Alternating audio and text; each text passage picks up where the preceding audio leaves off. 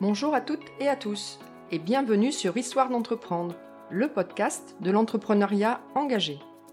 Je suis Céline Vienold, coordinatrice du campement, une pépinière de la ville de Bordeaux qui accompagne un vivier d'entreprises innovantes porteuses de solutions vers un monde plus durable. Le campement héberge 25 entreprises et bénéficie d'un environnement entrepreneurial unique, responsable et stimulant. La pépinière est installée au sein de l'écosystème de Darwin, un lieu inspirant et alternatif. Avec Histoire d'entreprendre, je vous propose d'aller à la rencontre des entrepreneurs du campement, ceux d'hier et d'aujourd'hui, qui chaque jour participent à construire le monde de demain. Je vous propose d'aller à la rencontre des écosystèmes qui les soutiennent et ainsi vous donner les clés d'un entrepreneuriat engagé. Aujourd'hui, j'ai le plaisir d'accueillir Elodie Rochelle, qui partage avec nous son parcours en Amérique du Sud, puis au sein du cabinet Utopie, et ensuite comme coordinatrice de la pépinière Le Campement. Aujourd'hui, Elodie est salariée et indépendante et accompagne les entreprises dans leur stratégie RSE et dans sa mise en œuvre. J'ai eu grand plaisir d'échanger avec Elodie sur son parcours, nourri d'un fort besoin d'utilité et d'un enthousiasme à toute épreuve. Je vous souhaite une excellente écoute. Bonjour Elodie. Bonjour. Et bienvenue au podcast Histoire d'entreprendre. Merci beaucoup de m'inviter. Avec plaisir et je suis super euh, contente d'être avec toi aujourd'hui. Pour la petite anecdote, euh, dis-moi ce qui te lie au campement.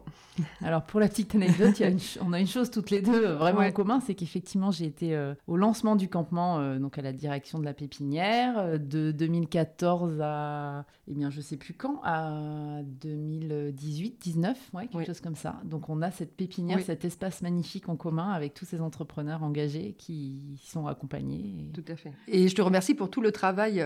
Mon travail est facile aujourd'hui parce que tu as posé les bases et les fondations de ce qui existe aujourd'hui. Hein, parce que quand vous êtes arrivé à la pépinière Le Campement, il y avait euh, toi, euh, sûrement une ou deux entreprises à peine. Exactement. Je me rappelle qu'il y avait Enercop. Oui. Il y avait euh, une boîte qui faisait du crowdfunding. Là, je me rappelle plus comment elle s'appelle d'ailleurs. Happy Capital. et des villes et des hommes. Et c'est tout. Il y avait trois bureaux et un espace vide de 1000 mètres carrés. Hein, c'est ça, voilà. Et aujourd'hui, il y a toujours 1000 mètres carrés, mais il y a 24, 25 entreprises. Donc voilà, donc c'est chouette. Euh, mais on va peut-être prendre un peu de recul et parler de, ton parcours, euh, Elodie. Euh, j'ai vu que tu avais fait Sciences Po à Toulouse, je crois, et ensuite tu as fait un DESS à la Sorbonne. Tu peux parler en fait d'un parcours, de ton parcours en fait, de ton DESS. ça m'intéresse parce que toute la thématique de ton parcours professionnel et personnel d'ailleurs est autour de l'engagement et donc je voudrais savoir qu'est-ce qui dans ces premières années, dans tes premiers choix d'orientation, t'ont amené vers Sciences Po, vers un DESS en, coopération, je crois. Euh, voilà. Donc ça m'intéresse. Euh, euh, on parle beaucoup aujourd'hui, et les jeunes parlent beaucoup d'engagement, ou les moins jeunes, et j'aimerais bien savoir, quelqu'un qui est engagé depuis assez longtemps, comment tout ça s'est noué? Ouais, alors c'est drôle parce qu'en fait souvent quand on me demande ça, je me dis qu'est-ce que je vais raconter en fait. et en réalité, c'est en y réfléchissant, je me suis rendu compte que j'ai grandi dans un milieu où en fait autour de moi en tout cas, souvent autour des sujets d'alimentation, j'avais des femmes engagées. En fait, ma grand-mère tenait euh, un des premiers magasins La Vie Claire du Sud-Ouest à Royan. Incroyable. C'était il y a hyper longtemps. Donc quand j'allais chez ma grand-mère, ça sentait la rose et il y avait des granules homéopathiques partout. Quoi. Et euh, après, ma mère, qui elle est d'une famille béarnaise où on mange gras, où il y a le bon vivre, le savoir-vivre, etc. Elle, par contre, a pris le la route opposée à ça. Et donc, j'ai toujours mangé chez moi hyper équilibré, hyper bio. Euh, nous, on allait à la Vie Claire à Bordeaux à l'époque où il y avait une mini Vie Claire que personne ne connaissait mhm. et je bouffais des galettes de soja euh, pas toujours très bonnes. Euh, mais en fait, le point de départ, il est quand même là en réalité, dans mes mhm. racines. Et après, donc j'ai toujours, j'ai toujours été sensible à la terre, à la nature, aux, hommes et à l'alimentation. Et puis, euh, de fil en aiguille, en fait, j'ai fait un parcours Sciences Po parce que je savais pas trop ce que j'allais faire. j'ai fait une hippocane. Bon, voilà, en vrai, je savais pas ce que j'allais faire. Mais j'étais plutôt orientée journalisme. J'avais envie mhm. d'être journaliste, d'aller découvrir le monde j'adorais voyager. J'ai toujours été très indépendante et autonome. Et puis, euh, je suis partie, quand j'ai fait Sciences Po, je suis partie faire un stage au Pérou. Bon, mm. parce que pour l'anecdote, en fait, j'étais passionnée des cités d'or. Donc ça fait marrer tout le monde, mais c'est la vérité. C'est-à-dire que j'étais vraiment passionnée des cités d'or. regardé quoi comme émission? Mais en vrai, je, rêvais d'aller voir les cités d'or au Pérou, quoi. Oui, très donc, bien. Euh, donc tu l'as fait et Donc je l'ai fait. Donc dès que j'ai pu, j'avais un peu d'argent, j'ai acheté mes billets, je suis partie euh, faire un stage donc de, en milieu de Sciences Po dans un journal local mhm. à Cusco, donc perdu à 3000 mètres d'altitude dans les Andes. Incroyable. Je parlais un peu espagnol, mais enfin bon, comme on l'apprend en France, quoi, c'est-à-dire pas super bien. Et je me suis retrouvée dans ce journal, en fait, à me dire que ces gens avaient vraiment besoin, enfin les Péruviens avaient besoin d'être accompagnés sur plein de sujets. Donc mhm. j'ai commencé à mettre dans des assos qui accompagnaient des enfants des rues. Oui. Euh, donc j'ai fait du bénévolat en plus d'être journaliste. Et je vivais comme les Kouskéniens avec des Kouskéniens. Je suis rentrée en France en me disant, mais en fait, à la fin de Sciences Po, j'ai pas du tout envie d'être journaliste. Moi, je veux bosser dans les ONG, je veux être mhm. utile. Donc, il y a ce sentiment d'utilité qui mhm. est né à ce moment-là. Parce que au-delà de l'engagement, je trouve, enfin, il y a une question d'utilité derrière. De pourquoi on est là, de sens. Et donc, euh, j'ai décidé de faire ce DESS. Euh, enfin, j'ai décidé, on m'a pris dans ce DESS parce qu'il y en a d'autres qui m'ont pas pris. Euh, et j'ai fait un DESS qui était spécialisé sur les sujets de coopération internationale en Amérique latine. Oui. Parce que mhm. j'étais vraiment fan d'Amérique latine. Mhm. Et donc, je suis partie faire mes stages en Amérique latine. J'étais en Bolivie, j'étais au Pérou. Et mon premier job, après ça, je cherchais pas du tout à repartir au Pérou. Mais le Pérou, en fait, c'est un peu comme ça. Quand vous y allez une fois, surtout à Cusco, bah, en fait, c'est comme si vous étiez un peu aimanté mhm. à cette ville. Bah, le premier job que je trouve, c'est pour la coopération belge oui. Et je pars au Pérou mhm. pendant trois ans, euh, travailler dans une ONG locale euh, sur des sujets de commerce équitable et de tourisme solidaire. Et donc, parce que moi, j'avais pas du tout envie à l'époque d'aller faire de l'urgence en Afrique, euh, c'était pas du tout mon mhm. ADN. Par contre, j'étais convaincue que l'économique pouvait aider le développement de ces mhm. populations. Donc, je pars là-bas, je travaille dans cette ONG, j'accompagne des tisserands qui vivent dans des communautés perdues dans les montagnes et qui tissent toute la journée en gardant leurs moutons et leurs enfants. Donc, j'anime une coopérative, j'anime aussi un groupe de travail de réflexion sur ce qu'est l'économie sociale et solidaire euh, sur mhm. place. Et puis, au bout de ces deux ans, deux ans, je suis partie, ouais, pas trois ans, et eh ben, je me suis rendu compte qu'en fait, je n'avais aucune légitimité à être là-bas, qu'ils avaient absolument pas besoin de moi pour avancer, euh, et que mon rôle, il était plutôt en France euh, pour accompagner les consommateurs français, parce que j'étais très branchée commerce équitable, donc quand même consommation, que les consommateurs français avaient besoin d'être sensibilisés. Mhm. Et donc là, je rencontre par le hasard de la vie euh, une dame qui s'appelle Elisabeth Laville, que je salue à l'occasion, et avec qui j'ai travaillé mhm. pendant six ans. C'est la fondatrice du cabinet de conseil Utopie. Et à l'époque, elle avait une hmm. deuxième entreprise qui s'appelait Graines de Changement. Et Graines de Changement avait pour rôle d'accompagner. Donc c'est là que je travaillais, avec Utopie, mais pour Graines de Changement. Et notre job, c'était en gros de sensibiliser les consommateurs à tous les sujets de consommation durable et d'être un peu un think tank enfin essayer d'innover dans la manière d'aborder ces sujets avec les gens pour les aider à se transformer. Mhm. Mais on travaillait aussi avec des collectivités locales, avec des entreprises, on faisait euh, des publications de bouquins, des conférences, tous les outils, en gros tous les moyens étaient bons pour amener le changement, notamment sur les sujets de conso. Et c'est un, cabinet, Utopie existe toujours Alors Utopie existe toujours. Moi, je travaille du coup euh, sur une partie de mon temps. D'ailleurs, je bosse à, nouveau avec eux aujourd'hui. en fait, je, suis toujours restée euh, amie avec Elisabeth. Et c'est surtout un cabinet qui a toujours été très en pointe en fait sur les sujets. Vraiment dans l'innovation, mhm. dans les marques, dans l'offre des entreprises. Donc loin du greenwashing. Oui. Euh, voilà. Et donc pour répondre à ton point, enfin après ça, après Utopie, j'ai travaillé ici au campement, hein, à Darwin. Et puis après le campement, j'ai rejoint une des entreprises de la pépinière pour effectivement euh, être sur des sujets plutôt stratégie euh, RSE, etc. Et tu as rejoint qui exactement? Tu pourrais Et j'ai rejoint euh, la, alors, Archibald Distillation, c'est le nouveau nom. Et donc chez Archibald, on fait des boissons. Oui. un tonique qui mhm. s'appelle Archibald et un apéritif qui s'appelle Folle Envie. Et pour boucler peut-être la boucle sur l'engagement, il y a à la fois cette notion de se dire à quoi je sers et pourquoi je suis au monde. Donc c'est un peu ma raison d'être à moi. Mhm. Tu vois, mon ikigai à moi. et, et, et, en fait, c'est pas tant sous l'angle de l'engagement que je veux. Pourquoi? C'est plutôt sous l'angle de l'utilité. C'est-à-dire que je ne me vois pas faire un métier qui ne permet pas de changer les choses. Voilà. Ça ne pourrait pas, avoir, ça ne pourrait pas être pour moi, en fait. D'accord. Et comment, euh, à ceux et celles qui nous écoutent, qui ont envie hein, d'allier leur raison d'être ou leur, euh, euh, oui, leur raison d'être et leurs envies et leur engagement et leur sens d'utilité, quel que soit le mot qu'on met derrière, avec euh, le métier qu'ils exercent ou euh, pour toi, quelles ont été en fait les idées clés qui t'ont permis en fait depuis longtemps, hein, assez longtemps finalement, de garder cet aliment, cette cohérence entre voilà ta, ta raison d'être et, et, ton métier? En prenant un peu de recul, qu'est-ce qui t'a permis de faire ça Ouais. Ça semble assez la curiosité, non, mais tu as raison, c'est une très bonne question, je me la suis jamais posée.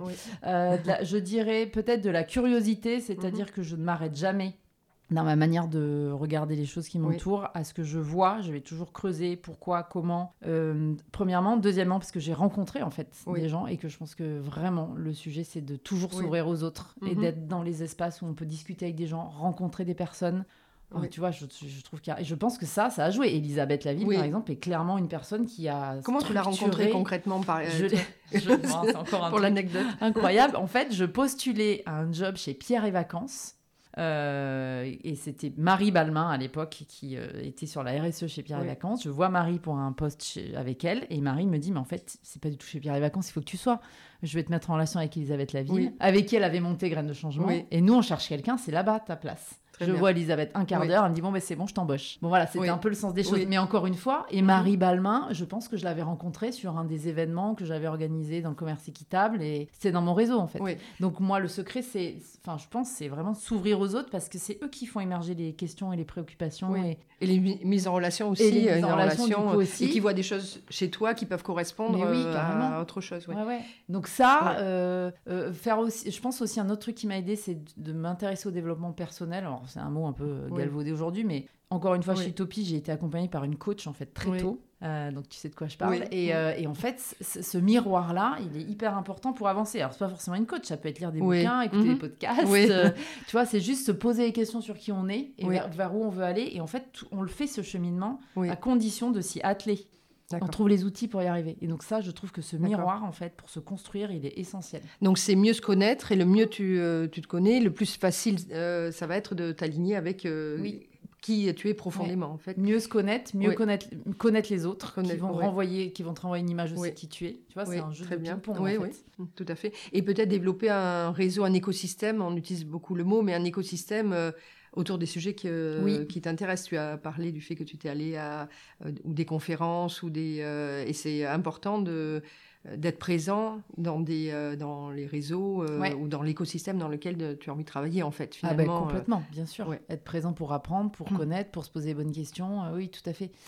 Carrément. Aujourd'hui, tu es B-Leader. Oui. Voilà. je le sais à plusieurs titres, mais c'est aussi écrit sur ton profil LinkedIn. Mais est-ce que tu pourrais nous dire ce, qui ce, que, ce qui se cache derrière le terme B-Leader oui, alors B-Leader, en fait, c'est, euh, ce sont des personnes qui ont été formées par B Corp. B Corp, c'est un mouvement international d'entreprises.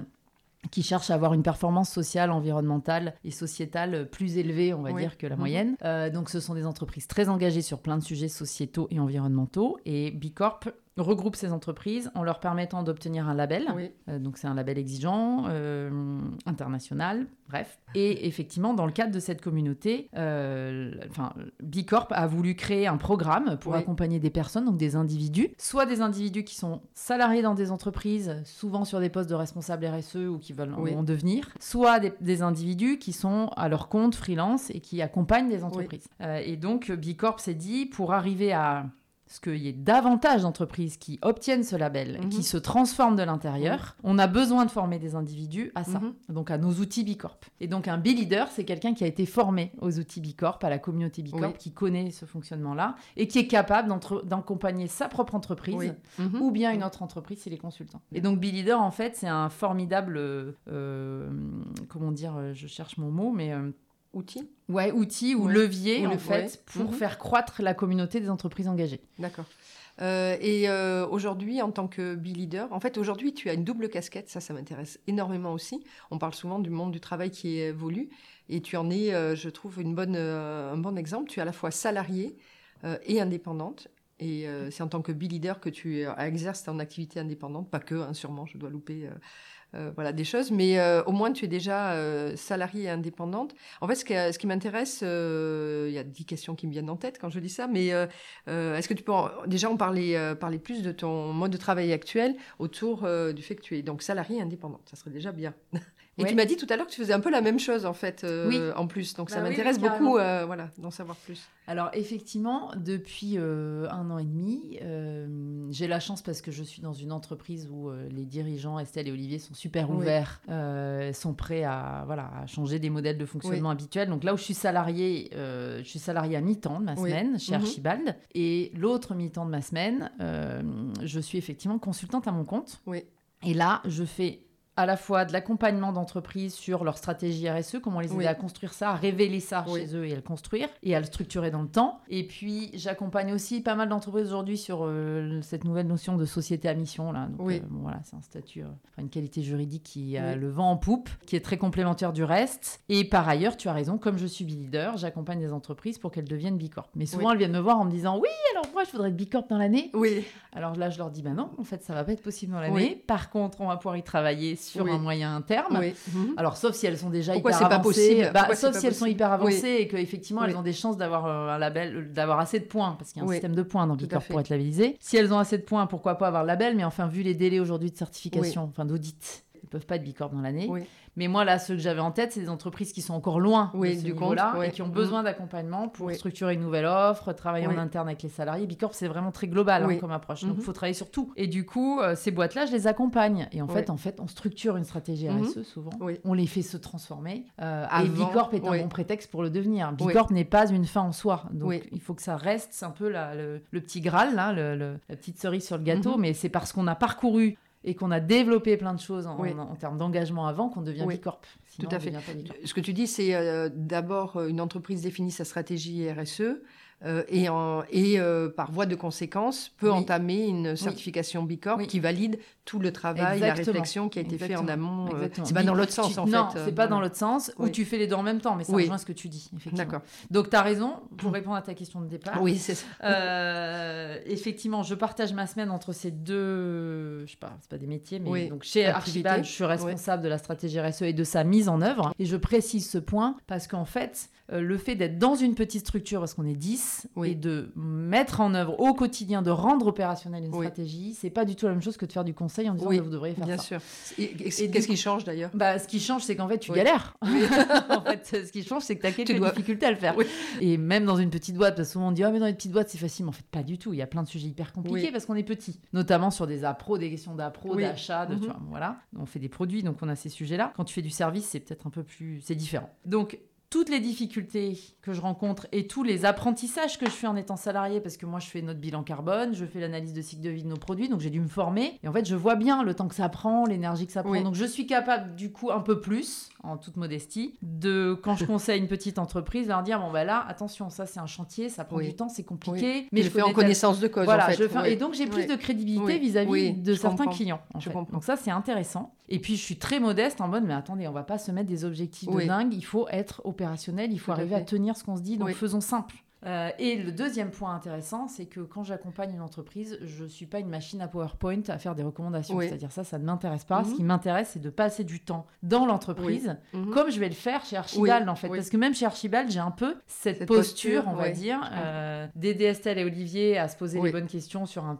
sujet stratégique, on va dire. Et par ailleurs, euh, moi, de prendre aussi les bonnes directions stratégiques pour la boîte et de les mettre en œuvre. Mais donc, tu vois, c'est en fait ces différents niveaux, stratégie opérationnelle, ils, sont, ils existent dans les deux métiers.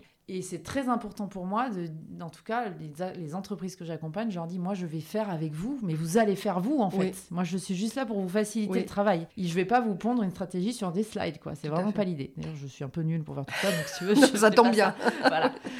Euh, je note au passage que Archibald euh, a 10 salariés et emploie euh, à mi-temps euh, quelqu'un, une personne, toi en l'occurrence, qui travaille sur la stratégie RSE. Oui, c'est assez incroyable. Il doit y avoir peu d'entreprises, je pense, qui ont euh, cette démarche-là et je vais réutiliser le mot que j'ai utilisé tout à l'heure et cet engagement-là en mm. fait. Oui, et en plus j'étais la deuxième salariée de l'entreprise. Oui, c'est incroyable. Oui, on était trois, Estelle et Olivier et une salariée commerciale et moi qui suis arrivée en 2019. Donc c'est un vrai choix. Donc c'est d'ailleurs c'est une approche intéressante parce qu'il y a beaucoup d'entrepreneurs qui disent non mais on va se débrouiller en fait, on va le faire nous-mêmes en plus du reste. Beaucoup.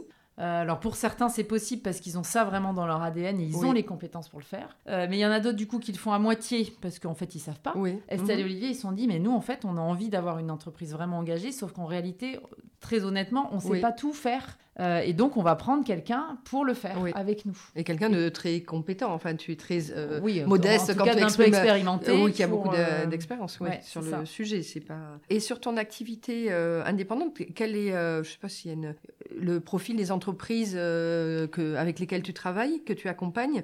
Est-ce que euh, tu, peut-être c'est intéressant de savoir, euh, est-ce qu'il y a des, entreprises qui ont plus, toi, d'intérêt, d'appétence et d'attirance pour être accompagnées sur ces sujets-là, ou des profils d'entreprises typiques? Alors, euh, je dirais, j'aurais pas fait la même réponse il y a deux ans. Oui. Parce qu'il y a deux ans, en vrai, euh, le, métier, enfin, en tout cas, les, ceux qui accompagnent des entreprises sur la stratégie RSE, que ce soit dans les cabinets de conseil d'ailleurs ou les indépendants, il n'y mhm. avait pas du tout l'affluence de demande qu'il y a aujourd'hui. C'est-à-dire qu'il y a une espèce de boom incroyable depuis le mhm. Covid. Donc les cabinets de conseil, les gros cabinets à Paris sont débordés. Ils sont tous à Paris. Hein, donc, euh, c'est pour ça que je dis ça. Ils sont débordés, donc eux potentiellement, ils me donnent quelques missions. Oui notamment vers des petites, soit vers des très grosses structures parce qu'ils n'ont pas le staffing en interne, ils n'ont pas assez de monde pour bosser sur Bicorp notamment. Donc là, je les aide. Mhm. Mais en général, moi, et c'est plutôt là-dessus que je veux aller, je préfère accompagner des petites boîtes, donc des TPE, PME, sur les territoires. Plutôt du coin, oui. Plutôt du coin, mais j'ai pas que. Mais pas que, ouais. Euh, et pour le coup, euh, qui peuvent pas être accompagnés par des cabinets de conseil parce que c'est trop cher un cabinet de conseil. Donc moi, mon but, c'est d'avoir des tarifs abordables pour qu'ils puissent être accompagnés aussi. Ces boîtes-là, mhm. elles ont le même droit que les autres d'être accompagnées. Et euh, moi, j'adore les problématiques de territoire encore une fois, parce que c'est très lié à l'humain, je pense, tu vois, mhm. et aux gens qui y sont. Euh, et donc, je trouve ça super d'accompagner des gens dans leur territoire, les mettre en relation. Il y a toujours cette idée de réseau. Euh, d'ailleurs, c'est un truc que j'ai pas dit au début, mais je me permets de le rajouter maintenant. Euh, c'est que je pense aussi qu'aujourd'hui, je suis qui je suis parce que j'ai beaucoup été vers les autres en donnant, mais de manière hyper spontanée. Mhm.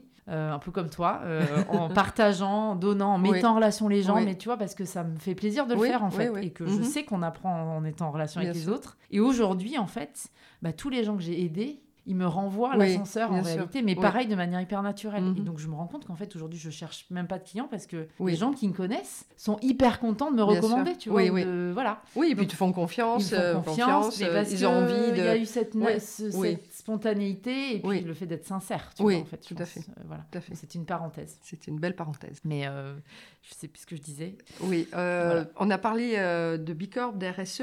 Euh, est-ce que tu peux nous dire euh, un peu ta... Alors c'est une question euh, large et un peu fourre-tout peut-être, mais ce que tu entends par, par la RSE quelle est ta vision du sujet et comment tu as commencé à évoquer le fait que c'est un sujet qui était bougé pas mal au sens large du terme avec des choses sûrement bien et moins bien. Mais j'aimerais bien savoir, elle est très longue hein, cette question, tu répondras bien ce que tu veux, mais qu'est-ce que qu'est-ce que tu entends par RSE toi? Et et quelle est ta ouais, vision très personnelle du, du sujet? Alors, j'entends d'abord ce que tout le monde entend, c'est-à-dire que c'est responsabilité sociétale des entreprises ou des organisations. Il y en a ceux qui sont dans les trucs plus institutionnels, ils disent RSO. Euh, en tout cas, c'est cette idée de se dire qu'une entreprise, elle ne peut pas fermer les yeux sur ses responsabilités aujourd'hui qu'elle est responsable des impacts qu'elle crée d'un point de vue social, sociétal, environnemental, mhm. donc sur la planète, la biodiversité, l'eau, etc., sur les hommes qu'elle emploie mhm. et sur les territoires parce qu'elle travaille avec des parties prenantes, euh, des fournisseurs, elle a des prestataires, elle paye des impôts, enfin, voilà, donc il y a plein de sujets. L'entreprise n'est pas toute seule à un endroit déconnecté de tout. Donc, mhm. elle a des responsabilités qu'elle doit prendre. C'est ça, cette notion de RSE, en fait, qui n'est pas du tout nouvelle. Donc, il faut, et, aujourd'hui, donc l'évolution qu'il y a eu dans la RSE, c'était qu'au départ, c'était très euh, philanthropique il y a plein de boîtes qui avaient des fondations, qui donnaient de l'argent. Voilà, c'était la bonne cause. On se donnait un peu. Mhm. Mais il y en a qui le faisaient très sincèrement. Hein. Euh, c'est pas forcément se donner une. C'est une des façons de le faire. Oui, c'est. Voilà. Et puis c'est ce côté peut-être un peu chrétien, euh, de charité, charity en anglais, etc.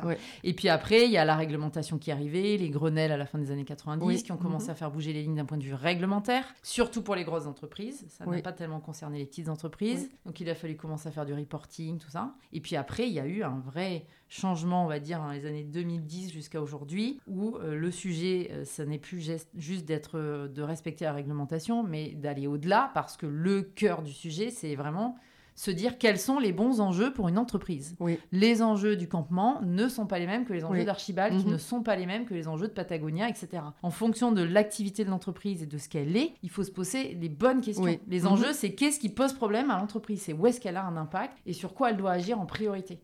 Donc c'est un peu cette notion de matérialité qui est très à la mode dans la RSE, mais qui est de se dire en fait, il faut trouver les enjeux pertinents pour l'entreprise. Donc, si je suis producteur de tomates, le sujet, c'est bien euh, les champs sur lesquels je produis, les, les gens que je fais travailler dedans, est-ce que je pollue et comment sont mes tomates au final? Si je suis producteur, si je suis une boîte de service, mhm. je fais du conseil, le sujet, ça va être euh, comment je traite mes salariés et comment j'accompagne l'entreprise, sur quel sujet je les fais changer. Tu vois? Donc, c'est pas la même chose. Et donc, le mhm. cœur de la RSE, c'est de se poser la question des bons enjeux. Mhm. Et si tu définis tes bons enjeux, derrière, tu vas être capable de transformer ton offre de produits ou de services. et donc d'apporter quelque chose au monde en fait. Parce que la boîte, elle est là pour ça, pour amener, enfin, pour offrir un service ou un produit et y faire travailler des gens. Et d'ailleurs, le sujet en interne de faire travailler des gens, donc du management, des RH, de prendre en compte les collaborateurs, euh, devient aujourd'hui un vrai sujet de RSE, alors que c'était pas le cas avant. Oui. Mhm. Avant, on était vraiment sur l'impact extérieur, externe des entreprises. Aujourd'hui, on vient regarder ce qui se passe en interne. Mhm.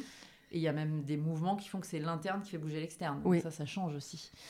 Par, par quel biais? Par l'implication de l'interne l'interne? Oui, c'est ça. Qui sont tous mhm. en quête de sens et qui se disent oui. attendez, euh, oui, ça n'a pas de sens en l'occurrence. C'est sympa, mais en fait là, euh, on fait n'importe quoi. Donc, euh, je ne sais pas du tout si je réponds à ta question de la RSE, mais donc pour moi, le, et c'est vraiment le. Alors, ça, pour le coup, c'est Elisabeth Laville qui m'a toujours appris ça, en me disant mais en fait, c'est l'offre qu'il faut transformer. Oui. Mhm. Parce que c'est ça qui va faire que toute la boîte va se transformer. Imagine, euh, là, tu produis des du jus de tomate, d'accord Au fin fond, tu vas chercher tes, tes, tomates au fin fond de l'Italie. Oui. Euh, dans des conditions de production qu'on ne veut pas voir, etc.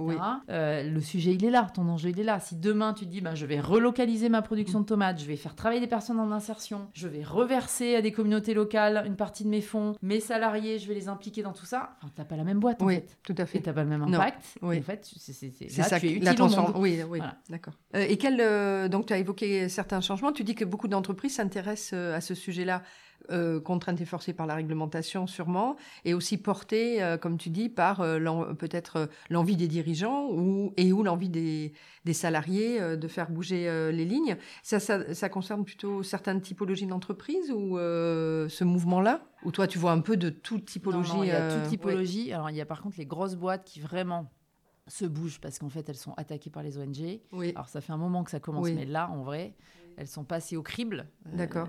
Elles sont passées au crible des ONG, des citoyens. Les réseaux sociaux, ils font beaucoup.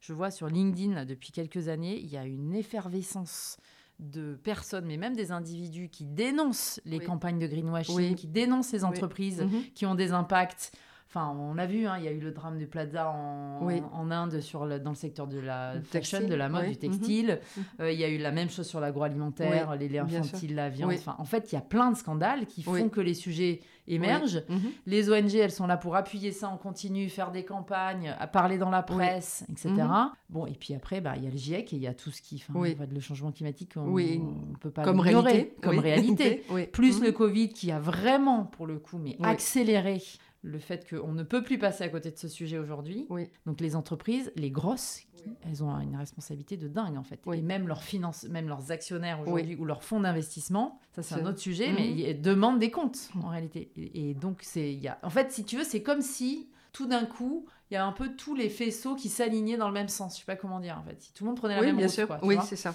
Oui. Alors, euh, je, je, le te montrer un peu enthousiaste. Euh, je suis pas sûre que tout le monde J'aime bien l'enthousiasme. Mais bon, en vrai, moi, je vois Il y a un vrai mouvement de fond. Il y a, peut-être, il y a peut-être autre chose aussi qui se joue, mais il y a ce mouvement de fond. mouvement de fond. Et puis en fait, mais, mais moi, ça, ça m'a toujours énervé pour le coup. Oui.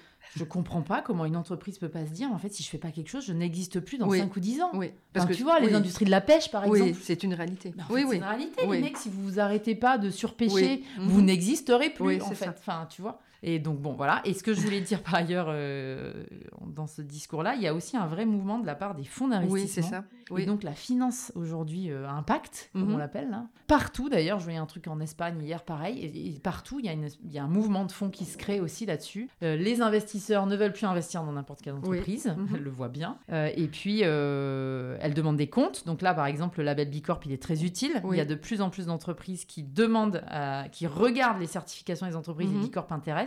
Il y a des fonds d'investissement et même des leveurs de fonds qui n'accompagnent que des entreprises à impact. Oui. Euh, et voilà.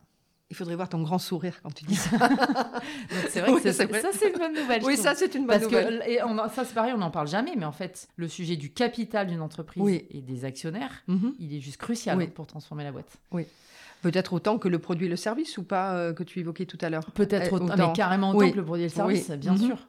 Et, oui, c'est ça que je voulais dire. L'autre jour, j'étais à une réunion à Bordeaux. Bah, D'ailleurs, euh, pour l'anecdote, c'était à Sciences Po Bordeaux. Et donc, je disais aux gens qui étaient là, bah, je suis pas venue ici depuis que j'ai passé le concours et que je l'ai pas eu. Ah oui C'était assez drôle. C'est une bonne nouvelle pour euh, oui, tous. J'étais jamais retournée. Et j'ai été invitée à une réunion de réflexion sur la notion de territoire. Oui. Mhm. Qui est menée par une chaire de Sciences Po qui travaille sur l'économie sociale et solidaire et territoire. Et en fait, tout le monde était réuni pour se poser la question de ce qu'était un territoire. Oui. ce qui, comment on le définirait, à quoi il sert et comment on peut s'en servir pour être plus vertueux. Et là, je rencontre un gars qui a une grosse boîte bordelaise de 500 salariés, plutôt dans le digital, et qui me dit, ben, en fait, moi, là, je viens, j'ai un gros client dans l'énergie.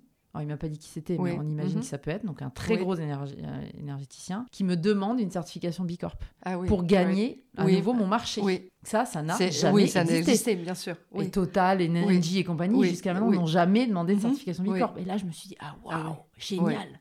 Génial, parce qu'il faut savoir que par exemple, aux États-Unis, euh, B Corporation, c'est un statut juridique, mhm. limite comme un statut juridique, et que dans certains États, notamment dans les marchés publics de ces États, on demande à ce qu'il y ait une certification B Corp. En tout cas, quand tu as une certification B Corp, tu as plus de points, mm. donc tu as plus de chances de gagner le marché. En France, si, on pouvait oh. en être là, ça serait magique. Mais tu vois, ce témoignage d'entrepreneur qui me dit ça, je me dis, là, on a passé un cap. Tout à fait. Euh, et euh, on parle néanmoins quand même de, greenwashing.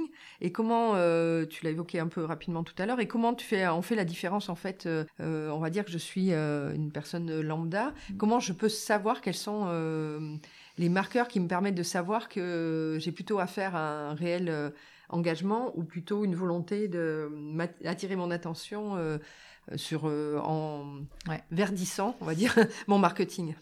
Ouais, alors ça c'est hyper difficile en vrai. Je le vois bien parce que même moi, des fois, j'ai déjà une opinion sur une campagne de pub que quelqu'un d'autre n'a pas, tu vois. Mhm. Il y a si tu es consommateur et que tu vas faire tes mhm. courses, pour prendre un exemple clair, ben, en fait, il faut se fier au label sur les produits. Mhm. C'est quand même le meilleur indicateur. Donc les labels bio, les labels équitables. le problème, c'est qu'il y en a beaucoup. Et après, bah, en fait, il faut se renseigner. quoi. En fait, ça demande du les temps. creuser. Bah ouais, ça demande du temps, mhm. ça demande de l'énergie, ça demande de l'information, mais il n'y a pas d'autre solution. Enfin, mhm. Et après, tu peux faire confiance aux enseignes.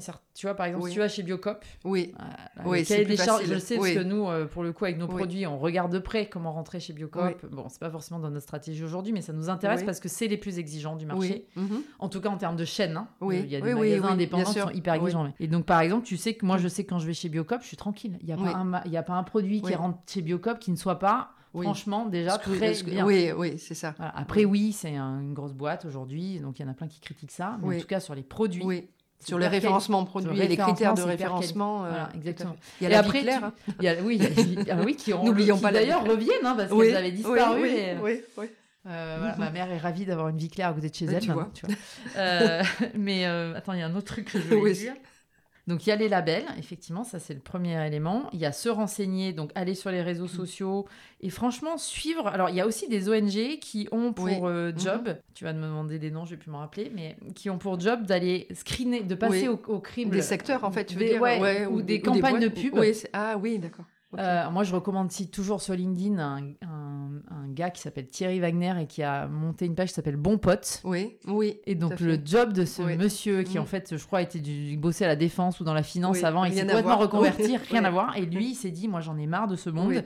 Je veux aider le citoyen lambda à comprendre ce qui s'y passe, donc à vulgariser l'information sur le climat notamment, et à lui donner des outils pour agir. Et donc, euh, lui, il pose tout le temps des trucs hyper intéressants. Bon pote, donc. Bon, pote, comme ton pote. Donc, il va te donner les 10 arguments pour répondre à ton cousin à Noël sur le changement climatique qui te dit que ça, climat tout sceptique qui te dit que ça n'existe pas. Tu vois. c'est ça. Voilà, c'est typiquement ce qu'il fait. Et, euh, et là, récemment, il a relayé euh, pendant bah, toute la fin d'année une campagne d'une asso qui s'appelle Réveil écologique, qui est une asso mhm. d'étudiants au départ, euh, qui ont fait un calendrier de l'avant du greenwashing. J'ai trouvé ce truc génial. En fait, tous les jours, tu avais une campagne d'une grosse boîte ou d'une boîte. décortiquée. Décortiquée sur, mhm. euh, voilà, là vous avez cette info-là, c'est euh, la banque qui sort une carte, alors ça c'était formidable, euh, la banque, je sais plus quelle banque, qui sort une carte bleue de couleur blanche et qui te fait un énorme panneau de pub en te disant, en gros, ben voyez, notre carte, nous on est beaucoup plus écologique parce qu'on n'a pas mis d'encre sur, notre, carte, bleue, et en fait le sujet de la banque, c'est pas la carte bleue. Oui, c'est ça. C'est où va l'argent qu'on met dans cette Tout banque. Qu'est-ce qu'elle fait C'est pas le support. C'est ça l'enjeu, c'est là. L'enjeu de la banque, c'est ça. Et donc là, là, ça a fait un scandale. Et c'est comme les bagnoles qui te disent que euh, parce qu'elles sont un peu plus électriques, elles sont hyper écolo. Ou enfin, j'ai vu des campagnes pubs sur les voitures, c'est un scandale. Donc, bonne source, bon donc, bonne source, bon pote. Euh, suivre les réseaux sociaux. Franchement, il y a beaucoup de dénonciations et je trouve ça très bien. Euh, des campagnes de pub qui sont super. Greenwashing. Quoi. Top. juste un dernier, c'est passionnant, hein, je te remercie pour toute cette richesse d'informations. Tu as parlé de société à mission tout à l'heure. Euh, est-ce que tu pourrais nous dire ce qu'est une société à mission Oui, tout à fait. Alors là, c'est pas un sujet simple, euh, mais mais oui, alors une société à mission, c'est une entreprise qui euh, se dote d'une raison d'être, donc du, pourquoi, le why, de, mhm. Simon Sinek, tout ça, ce qu'on utilise depuis longtemps, c'est-à-dire ce pourquoi l'entreprise existe, quel est le cap qu'elle se donne, quelle est l'utilité qu'elle a au monde. Ça, c'est sa raison d'être. Et aujourd'hui, en fait, l'État, euh, à travers la loi Pacte de 2018, mhm. je suis pas très bonne en date, permet aux entreprises qui ont défini cette raison d'être de euh, la rendre un peu officielle mhm. et de l'inscrire dans les statuts de l'entreprise.